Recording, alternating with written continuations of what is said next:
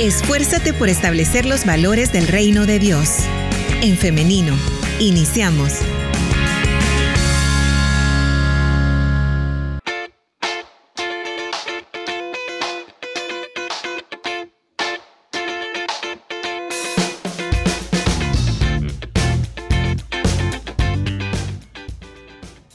Estamos transmitiendo en vivo en nuestro Facebook en Femenino SV, así que damos la bienvenida a las personas que se están conectando a través de esta plataforma.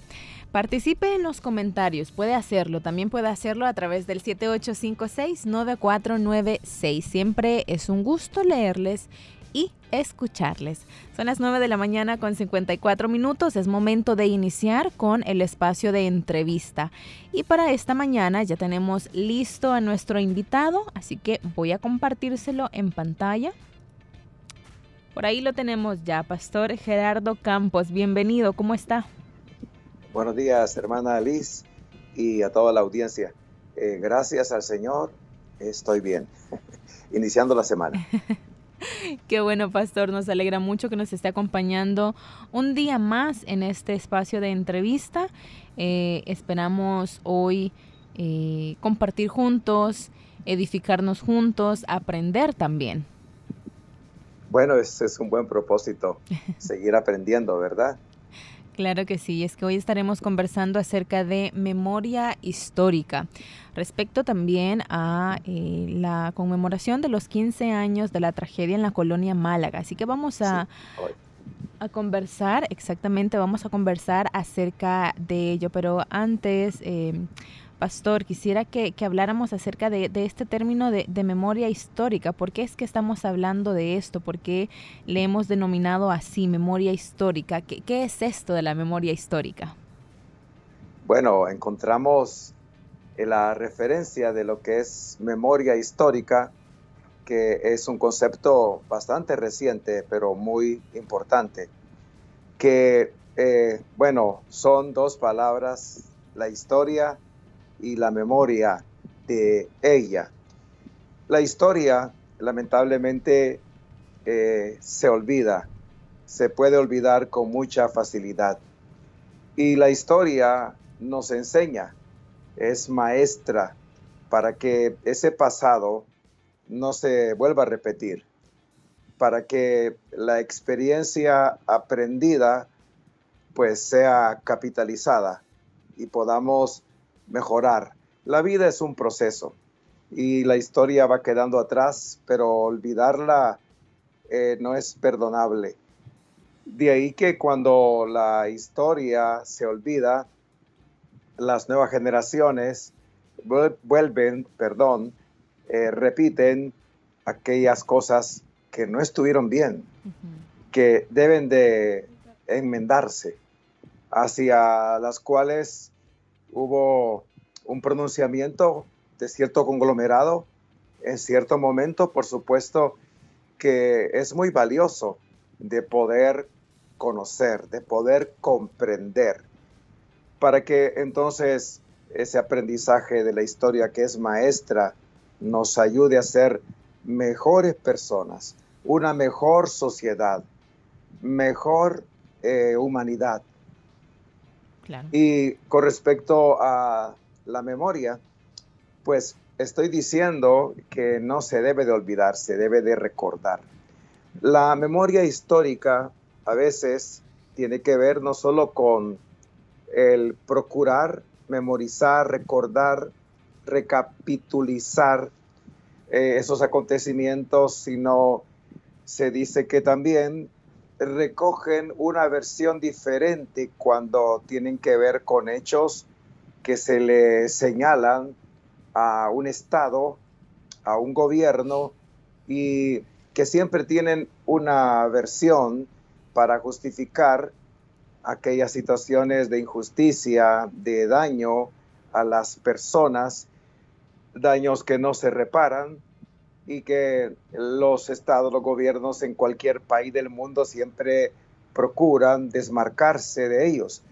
Pues la memoria histórica pretende el exponer una versión diferente a la que comúnmente se pudiera conocer, dada eh, por un Estado, por un gobierno que tiene el poder de los medios de comunicación y esos medios de comunicación convencen a las personas. Cuando no hay un interés de indagar mejor los hechos, los acontecimientos, para poder tener un criterio que se acerque más a la realidad.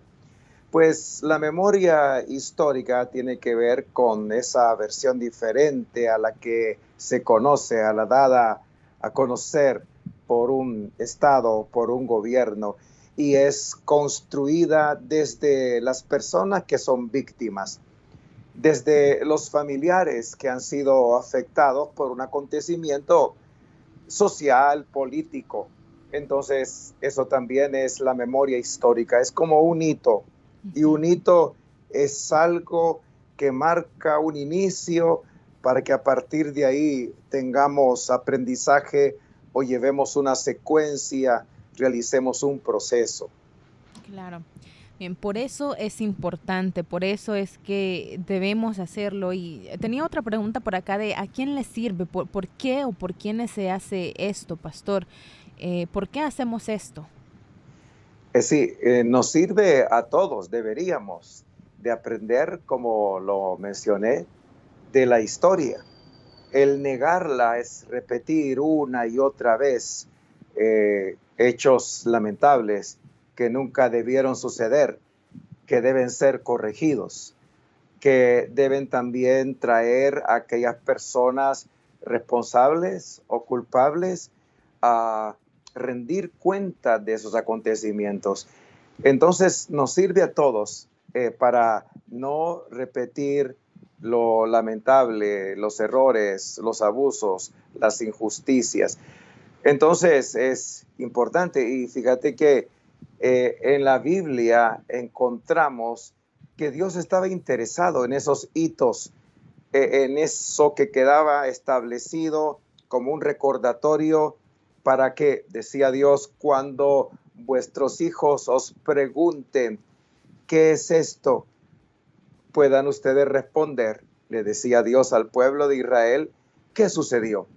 Y ese aprendizaje de lo que Dios hizo o de los acontecimientos de injusticia que ocurrieron de parte de otros pueblos hacia el pueblo de Dios, eh, no podían quedar en el olvido, sino que eran grandes lecciones, grandes enseñanzas acerca de un Dios justiciero, un Dios de justicia, un Dios que siempre ha estado a favor del pueblo y que hizo cosas pues sorprendentes, las llamamos sobrenaturales.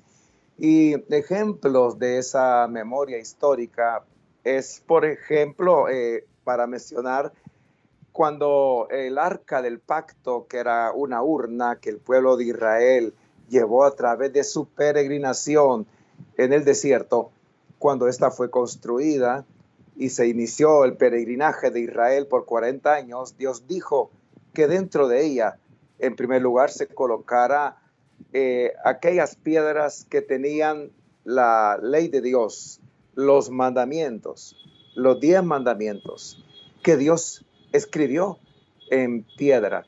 Entonces, eso estaba dentro del arca del pacto, que era conducida por el pueblo a través de toda su peregrinación. Pero también había un recipiente que contenía el maná, que es la provisión que Dios dio a su pueblo, ese pan que caía del cielo, allí estaba como una muestra de la fidelidad de Dios. Y también una vara, la vara de Aarón que floreció cuando Dios mostró quién era el que él había colocado al frente, ya que siempre ocurren sediciones, rebeliones. Eh, interesante, porque ahí estaba recogida acontecimientos importantes de la historia. Otro eh, hecho fue cuando Israel pasó el Jordán, lo pasó a pie. Pero ¿cómo fue posible que un río caudaloso en el punto donde ellos tenían que cruzar se detuvo? Dios lo hizo. Pero Dios dijo que cuando el arca del pacto fuese a la mitad del río, el pueblo llevara 12 piedras, que era el número de las tribus de Israel, y que las colocaran donde acamparan, como un monumento. Por eso, una de las formas de conservar la memoria histórica es a través de símbolos. de pinturas, de edificios que deben ser conservados, de monumentos que no, deben ser destruidos, porque esos eh, hechos son simbolizados a través de pinturas, edificios, monumentos que evocan acontecimientos muy importantes. No se trata de que cierto monumento podría no gustarle a alguien y pensar, destruyámoslo porque está feo. Pero ¿qué significa? ¿Por qué en su momento se erigió? ¿Cuál es la enseñanza que tenemos acerca de ella? Y entonces Dios hizo que se levantaran piedras luego que el pueblo de Israel pasó el Jordán. Un último ejemplo bíblico de la memoria histórica fue cuando Dios instituyó la celebración anual de que durante siete días el pueblo iba a comer panes pero sin levadura. Era algo difícil para ellos comer panes sin levadura, muy duros, difícil. Pero Dios lo estableció porque les recordaría el momento de la liberación. Cuando Faraón se puso terco o necio, Dios intervino con esas plagas que por fin hicieron que Faraón soltara al pueblo. Y entonces los hijos que no habían tenido eh, parte en ese éxodo, ellos iban a dejar atrás algo muy importante, una liberación eh, milagrosa para que nunca jamás volviesen a ser esclavos, aunque luego cayeron en desobediencia y fueron esclavizados, Dios también los liberó nuevamente, pero la celebración de los panes sin levadura era un recordatorio y los hijos preguntaban, los niños, los adolescentes, ¿qué es esto? ¿Qué significa? Y era la ocasión para recordar la historia. Entonces son hitos importantes que recapitulan hechos que no pueden quedar en el olvido porque traen grandes enseñanzas que no pueden quedar en la impunidad porque toda injusticia tiene que ser tratada y juzgada eh, legalmente, correctamente. Pastor, ¿qué de aquellas personas que podrían decir, pero al estar recordando año con año, hablando específicamente de, la tragedia en la colonia Málaga, estar recordando año con año, estar hablando año con año acerca de eh, las personas, acerca de los hechos y de toda esta tragedia, ¿no sería estar, como decimos popularmente, echándole sal a la, herida? Es decir, no dejamos sanar a los familiares, por ejemplo, de, las personas. Sí, pensarlo así es eh, muy simple si yo lo pensara de esa manera. Sería un simplista realmente. Eh, lo que ocurre es que la memoria histórica, enfocándonos en nuestro país, pues eh, abarca diferentes momentos, diferentes hechos, diferentes acontecimientos que no pueden quedar olvidados. Las personas siempre dicen, pasemos la página ya, porque están eh, en lo mismo. Lo que pasa es que la deshumanización del ser humano nos hace pensar así, vivir hoy, olvidando el pasado, el pasado y quienes fueron parte de él, para bien, para mal, no importa. No importa la pérdida de vidas humanas de una forma eh, que no debe ser, porque Dios está, ha establecido, perdón, que los hombres muramos una vez. Pero cuando la vida se cesa de la manera que no es la que Dios ha establecido, y no podemos tampoco atribuirle a otras formas de muerte que no es el proceso de que la vida se acaba, porque somos vulnerables, somos finitos, eh, pensar entonces son tratos de Dios, son juicios de Dios somos muy atrevidos también, no solamente somos simples, sino atrevidos, y yo lo pienso por mí, pero también eh, creo que eh, algunos oyentes que piensan que dicen esas cosas eh, caen en la misma categoría.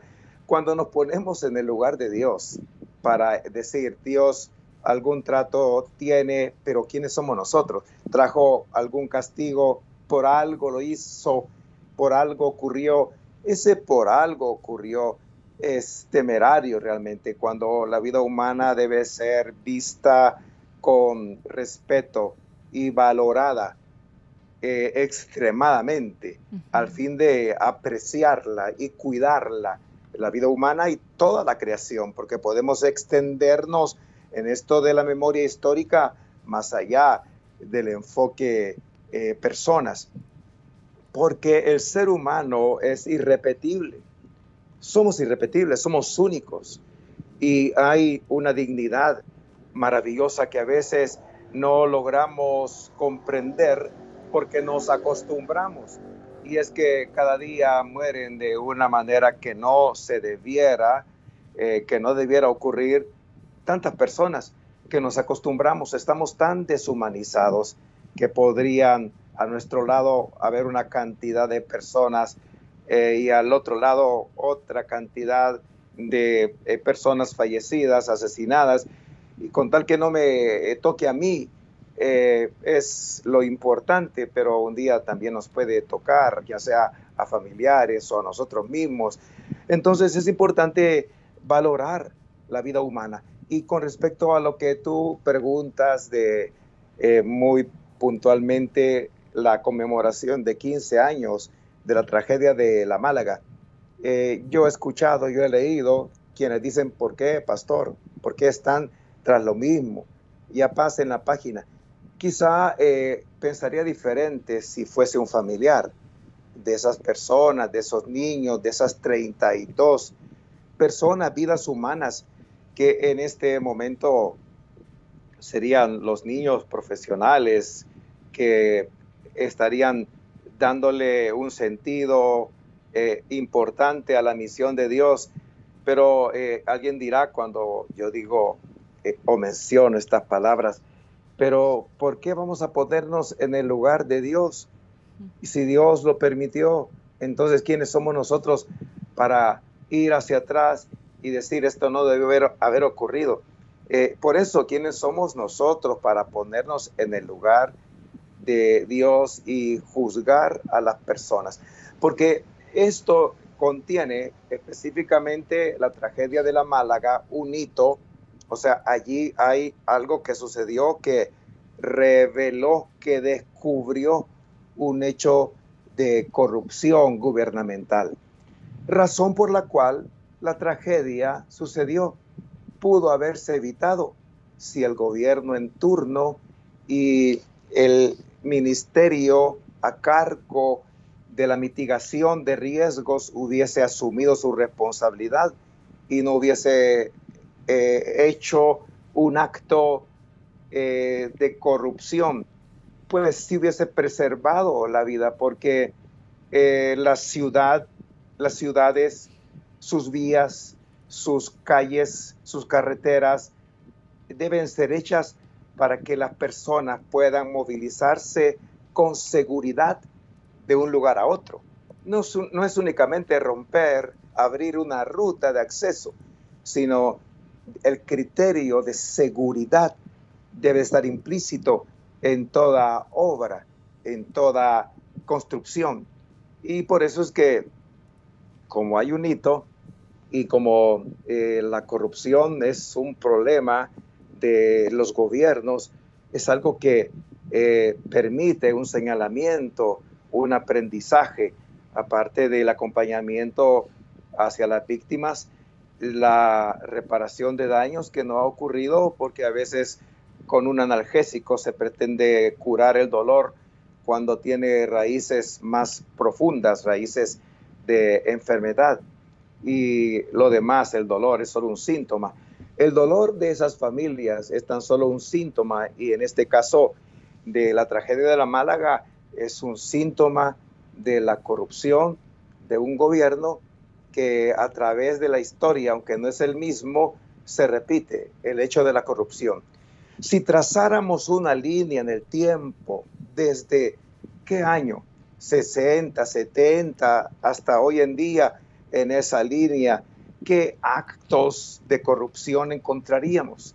Diferentes gobiernos, diferentes personas, fueron otros estados, pero la corrupción lamentablemente ha estado presente y, ¿Qué es lo que produce la corrupción? Eh, tan solo tiene que ver con el mal uso de fondos, malversación de fondos, que es histórico, estoy diciéndolo, o nos afecta a nosotros. Pues la tragedia de la Málaga es una evidencia, es un hito de cómo la corrupción eh, afecta al extremo de arrebatar la vida a personas que no era el momento para que eh, murieran. Ahora, si caemos en el plano fatalista, el fatalismo es la idea de que las cosas ocurren porque están escritas y una fuerza superior las domina, pero tenemos responsabilidad y así es Dios, no nos maneja como una marioneta, sino nos ha concedido la responsabilidad de nuestros pensamientos, decisiones y acciones por las cuales vamos a ser juzgados. Porque algo que acompaña a la corrupción histórica y en todo el mundo, en los estados, en los gobiernos, lamentablemente la impunidad. Pero aunque pretenden eh, ser impunes, o sea, no ser juzgados, escaparse de la justicia, llegará el momento cuando la justicia de Dios eh, estará allí presente para pagar a cada uno según sean sus obras. Pastor y audiencia, eh, voy a hacer ahora una pequeña pausa musical, pero no es una pausa cualquiera, sino con esta pretendemos hacer primero un recordatorio, vamos a a recordar a estas personas, 32 vidas de nuestros hermanos que fueron perdidas hace 15 años en la tragedia de la Málaga. Así que escuchemos con mucha atención y luego vamos a continuar con nuestra entrevista.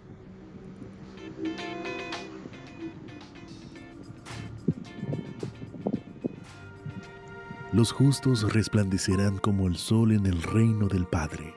Mateo capítulo 13 versículo 43. 15 años de la tragedia de Colonia Málaga, recordamos a los hermanos y hermanas que partieron con el Señor.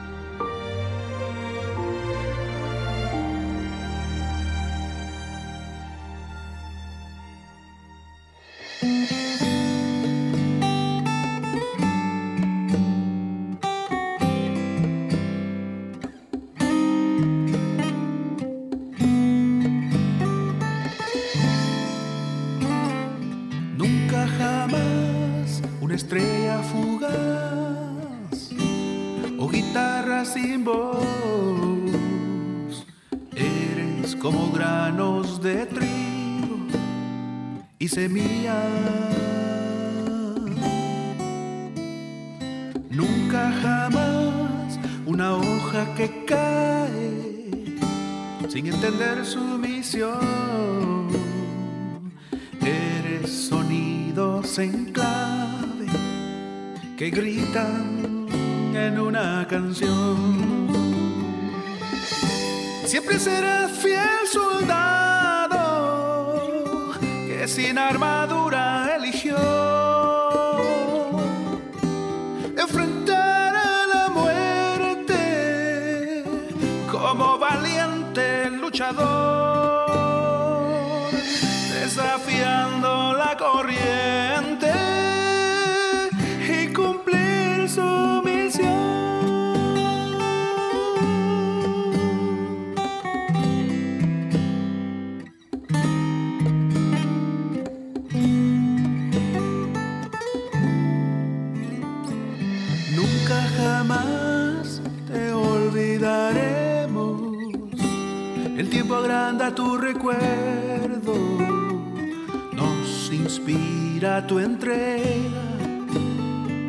promesa.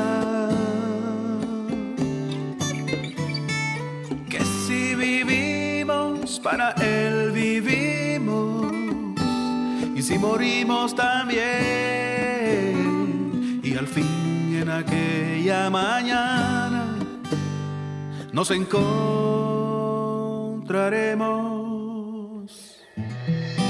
Siempre serás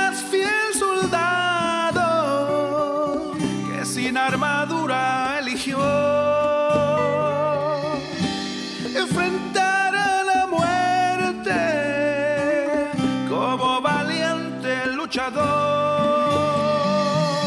desafiando la corriente y cumplir su misión. Siempre serás fiel soldado que sin armadura eligió. Enfrentar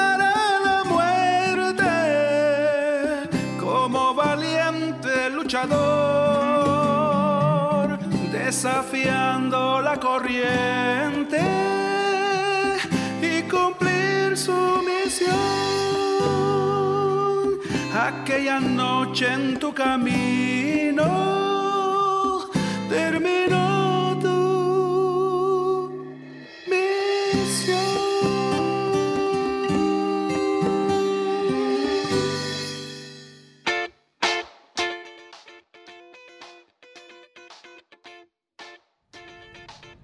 Escuchábamos esta alabanza fiel soldado y quiero retomar una, eh, una estrofa o, un extracto de lo que dice esta alabanza. Nunca jamás te olvidaremos, pastor, y es que eso es lo que pretendemos hacer, eso es lo que estamos haciendo eh, por medio de, de estas entrevistas, por medio de conversar acerca de estos eh, temas, ¿no? de, de estos hechos. Teníamos una pregunta en nuestro WhatsApp que nos decía, ¿hasta cuándo van a hablar acerca de esto? Pastor, ¿qué podemos contestar? ¿Hasta cuándo vamos a hablar de esto? Bueno, hay personas que nunca lo han escuchado, por eso lo hablamos.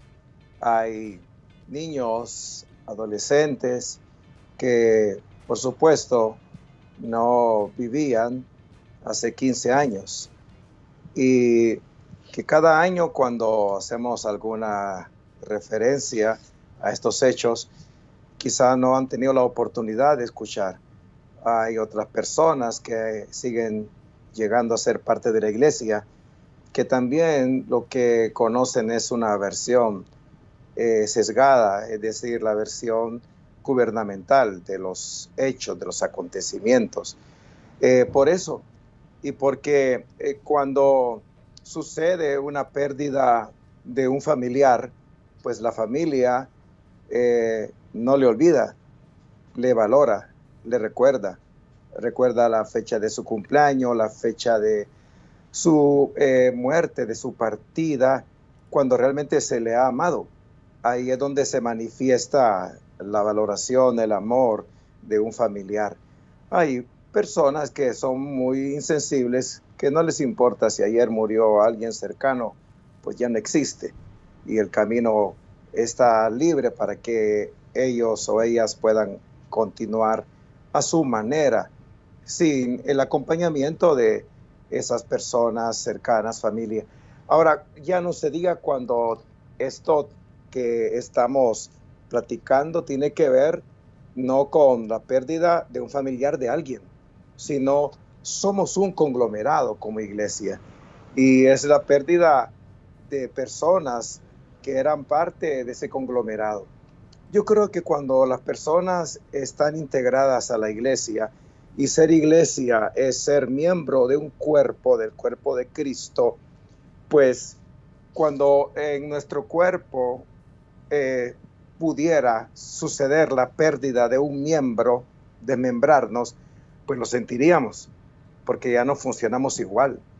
Pues no se trata de que otros van a llegar a ocupar el lugar que ellos ocupan.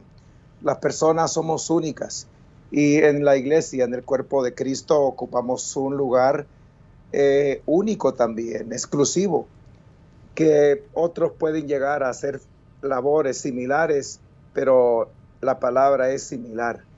Además, eh, no dejamos de hablarlo porque no se, se trata de pasar la página de una forma deshumanizada. Si estamos acostumbrados a pasar las páginas del libro de la deshumanización, pues como cristianos no podemos hacerlo, sino que debemos recordar por las enseñanzas que encierran. Hablé que la memoria histórica tiene que ver con la versión desde las víctimas. ¿Qué dirán los familiares? Es fácil decir para qué siguen con esto cuando no te ha tocado a ti, pero si tú fueras un familiar que hubieses perdido a un ser querido como tantos niños y las demás personas, 32, creo que tuvieras otro pensamiento. Pero seamos iglesia, seamos solidarios, seamos humanos. Si no somos iglesia, seamos humanos. Pero Cristo nos enseña a ser sensibles, a tener compasión, a acompañar y sobre todo para que nuestra predicación no solamente sea hacia las faltas o pecados personales, sino también hacia las faltas y pecados sociales de un Estado, de un gobierno, que también eh, debe comprender que han sido colocados históricamente para el beneficio de toda una población, no para el daño de ella. Claro. Pastor y audiencia, quiero también ahora retomar eh, el fragmento de un texto que se encuentra en el libro Elim 40 años del pastor Jonathan Medrano respecto a este tema. Eh, dice de la siguiente manera, Elim rompió el molde tradicional evangélico cuando mantuvo viva la memoria de las víctimas, haciendo cada año, en la fecha de la tragedia, un espacio conmemorativo y de reflexión como medida de, dignificación y honor para las víctimas y sus familiares. Es que quiero que también conversemos acerca de esto, pastor. No es simplemente esto que estamos hablando de la memoria histórica por hablarlo a la ligera, sino es precisamente por esto, por dignificar, y como usted ya lo ha dicho eh, en, esta entrevista, dignificar, honrar, vindicar a las personas, a nuestros hermanos, eh, entre ellos niños, ancianos, jóvenes, que si nos ponemos a, pensar hoy, ¿qué sería del niño de 11 años que falleció? ¿Cuántos años tendría hoy? ¿Qué estaría haciendo? ¿Qué sería de Em, la joven que estudiaba medicina, qué sería del padre de familia, qué sería cuando hacemos este ejercicio de, de, ponernos en estos escenarios, yo creo que también ahí todos podemos eh, reflexionar y sensibilizarnos respecto al tema y podemos también reconocer por qué es tan importante lo que acabo de leer, ¿no? la dignificación y el honor de las víctimas y de sus familiares. Eh, sí, es muy, pero muy importante.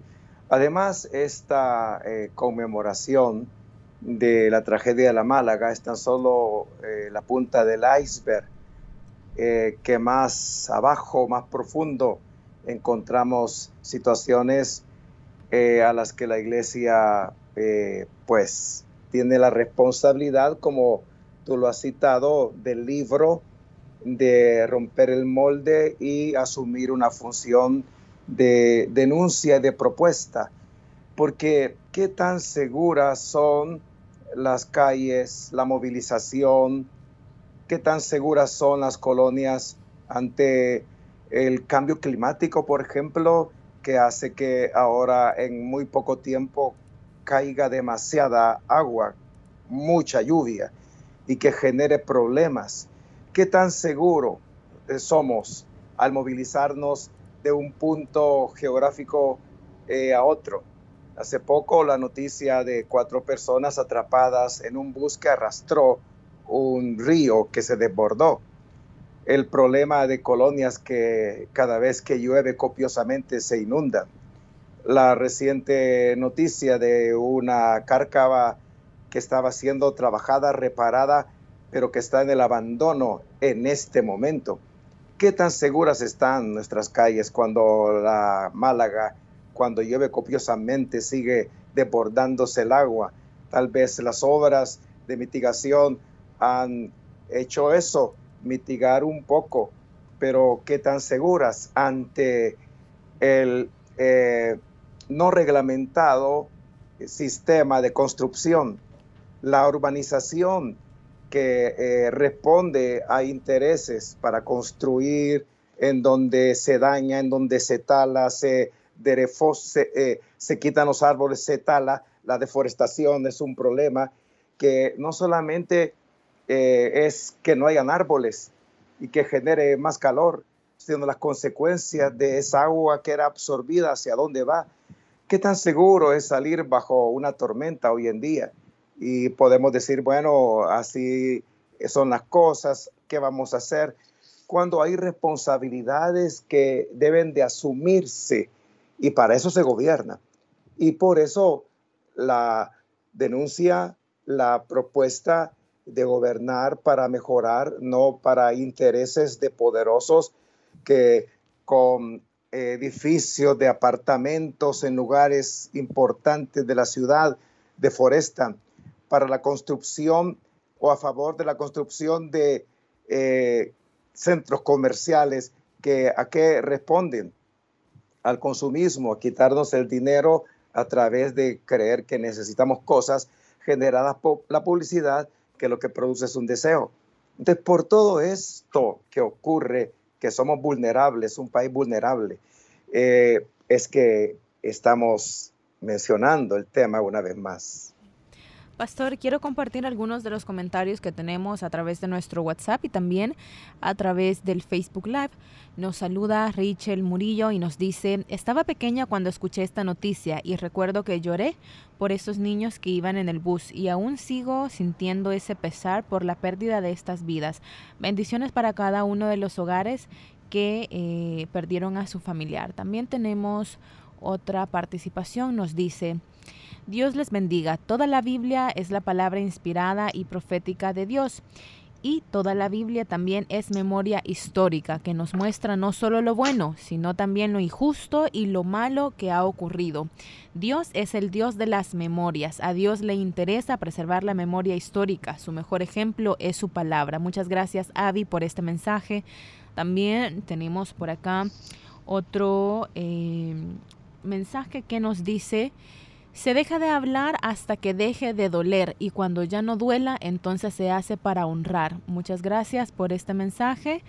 Eh, también por acá nos están escribiendo y nos dicen, yo no sé mucho acerca de este tema, porque eh, hasta hace poco lo sintonizo y no soy de su iglesia. Sin embargo, me gusta escuchar mucho de lo que están hablando en este día. Muchas gracias a usted por eh, estar en sintonía y bueno, si quiere conocer más acerca de lo que estamos hablando, quiere conocer acerca de la tragedia de la Málaga, pues puede hacerlo a través de eh, documentales que tenemos que se han producido acá desde CCR TV. Puede buscarlo en el Facebook, en YouTube de documentales Ilumina. Por ahí, si también usted me deja otro mensaje, yo le puedo compartir el link de, de este documental. De igual manera, hoy ya que vamos finalizando este espacio de entrevista, quiero compartirles que hoy a las 8 de la noche, permítame, por acá tengo la invitación hoy a las 8 de la noche. Hoy lunes 3 de julio a las 8 de la noche será la transmisión del acto conmemorativo a 15 años de la tragedia de Colonia Málaga. Usted puede acompañarnos y también puede seguir la transmisión a través de nuestras diferentes redes sociales para que también usted haga, se haga presente para que juntos estemos recordando, estemos conmemorando este evento, este hito histórico, como lo decía nuestro pastor. También quiero compartirle, Pastor Gerardo, por acá más em, comentarios de nuestra audiencia. Nos dice Ana Roque Wiggins, saludo desde Iowa y que Dios continúe fortaleciendo a las familias afectadas en esta, en esta tragedia.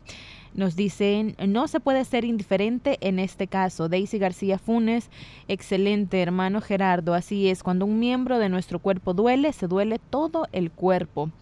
No debemos, nos dice, ser insensibles. La insensibilidad hace pensar muy contrario a la voluntad de Dios.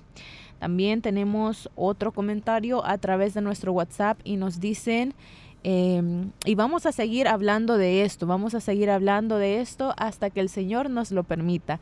Muchas gracias por este comentario, saludos y bendiciones a nuestro oyente. Con gusto voy a compartirle ya en unos minutos más información respecto a todo lo que hemos hablado en esta entrevista. Pastor, quiero ahora eh, también, antes de hacer una reflexión final respecto a este tema, comentar por qué eh, la pregunta que nos hacían tenemos 32 razones para continuar hablando de este tema. Tenemos 32 razones para seguir recordando y conmemorando. Y yo quiero ahora eh, mencionar estas 32 razones y es que las tenemos con nombre y apellido. Mirna de Martínez, Isabel Martínez, María Ortiz, Brandon Rivas, Rosa Sánchez, Roger Sánchez, Fredis Cruz, María Chávez, Fredis Eleazar Cruz, Isaí Cruz, Josué Cruz, Isabel de González, María Pérez, Abraham Ramírez, José Rivas, Ana Juárez, Diana Méndez, Hipólito Leonardo, Blanca de Leonardo, Kenny Leonardo, Gilma Cubillas, Brenda Hernández, Godofredo Reyes, Silvia de Reyes, Jocelyn González, Pedro Estrada, Crisia Landaverde, Noemí García, Melvin Agustín, María López, William González, Eugenio Cerón. Estas son nuestras 32 razones para estar hablando en esta mañana de memoria histórica, de denuncia también para que estos hechos jamás vuelvan a repetirse. Pastor. Sí, y es que las personas solo ven al escuchar la mención de la conmemoración de la tragedia llamada así, de la Málaga, eh, solo se fijan en eso y piensan que estamos repitiendo y dale con lo mismo, dicen algunos. Pero la tragedia de la Málaga es solo el punto de una mayor circunferencia que hay que conocer, a la que hay que ser críticos. Y he tratado de mencionar algunos aspectos de esa circunferencia que va más allá del punto del hecho conmemorativo de la tragedia de la Málaga. Gracias. Gracias a usted, Pastor, por habernos acompañado en este espacio de entrevistas. Y es que eh, quiero también finalizar eh, con esto, Pastor. Nuestros hermanos y hermanas ya están con el Señor descansando en su presencia, pero como mayordomos de la creación somos llamados a señalar el daño al medio ambiente, todo atentado contra la naturaleza es un atentado contra el ser humano, quien es parte importante, es parte fundamental de la creación. Quiero finalizar con esto y también eh, bueno, darle las gracias, Pastor, y a nuestros invitados, eh, perdón, a nuestra audiencia por habernos acompañado. Tengo más comentarios que nos dejan siempre a través de nuestras redes sociales. Agradecemos a todos ustedes por la importancia que han dado a este tema y también por el respeto con el que lo han eh, pues estado también tratando y a usted pastor. Gracias, me gusta conocer porque es enriquecedor los saberes de las personas. Muchas gracias. Gracias a usted, pastor. Bien, ahora yo también quiero dejarlos, audiencia, con eh, con este audio de las razones de la tragedia eh, Málaga, estas son declaraciones de nuestro pastor general y así es como finalizamos esta entrevista y este programa.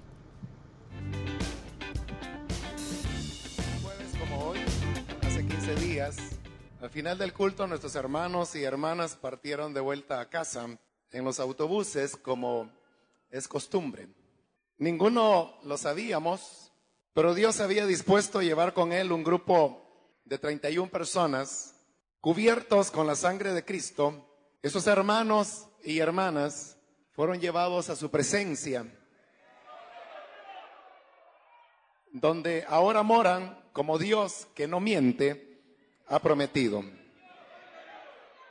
Un amado hermano me preguntó por qué yo aceptaba ir a las entrevistas de radio y de televisión, sabiendo que en algunos casos se me formularían preguntas comprometedoras. Le respondí que tengo varias razones para hacerlo, varias razones, pero las más importantes son las siguientes. Diana Verónica, Noemí, Brandon Christopher, María Dolores, William, Blanca Estela, Melvin Rolando, Gilma Alejandra, María Antonia, Abraham Alberto, Godofredo, Rosa Elizabeth, Roger Enrique, Mirna Guadalupe, Hipólito, Kenia Alexandra, Brenda Esmeralda, Jocelyn Abigail, Silvia, Fredis, María, Fredis Eleazar, Josué, Isaí, Pedro, Isabel Guadalupe, Isabel, María Antonia, Ana María, José Israel, Crisia Lorena. Estas son nuestras razones. Y por estas razones nos mantenemos y nos mantendremos al lado de la verdad. Por estas razones levantamos la frente en alto y podemos ver fijamente a los ojos. Por estas razones no olvidaremos, por estas razones persistiremos. No nos cansaremos de señalar la verdad para que la ofrenda de estas vidas lleve fruto, mucho fruto.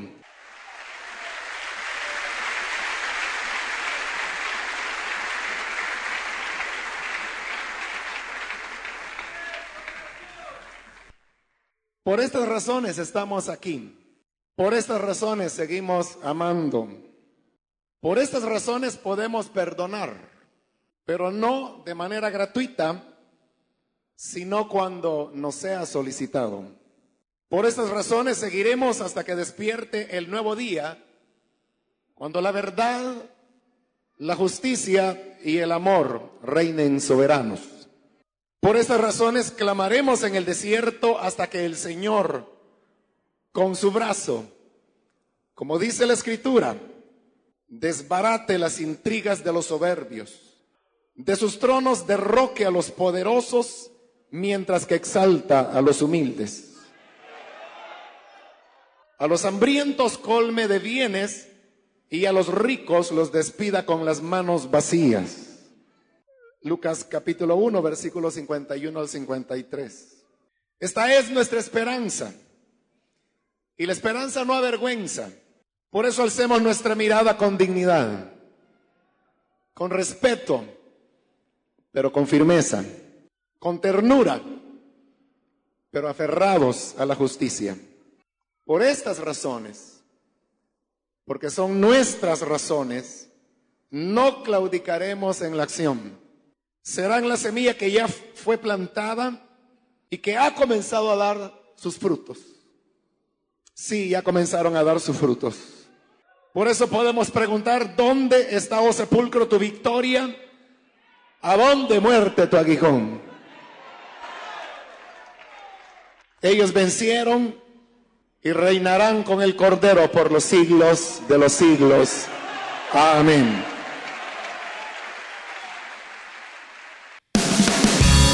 La respuesta más rápida es la acción. En femenino. Hasta la próxima.